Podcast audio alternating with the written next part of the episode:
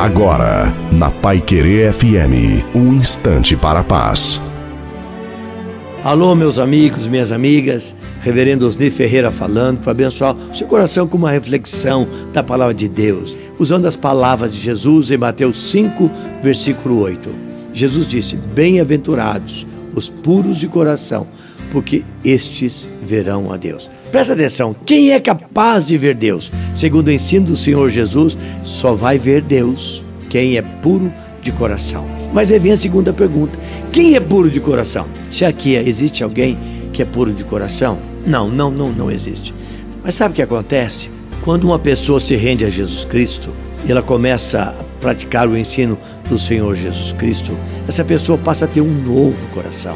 Jesus fala de um novo coração, não é um coração de pureza, mas é um coração novo de graça, é um coração novo transformado, é um coração é, cheio do amor que Jesus nos dá. É esse coração.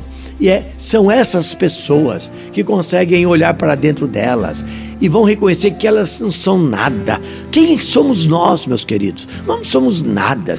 E essa deve ser a nossa oração. Senhor, ensina-me a ter mãos que possam servir e pés que possam sair ao encontro do necessitado e ser uma bênção na vida dessas pessoas. Estes verão a Deus. Não se esqueça, Jesus Cristo ama muito você.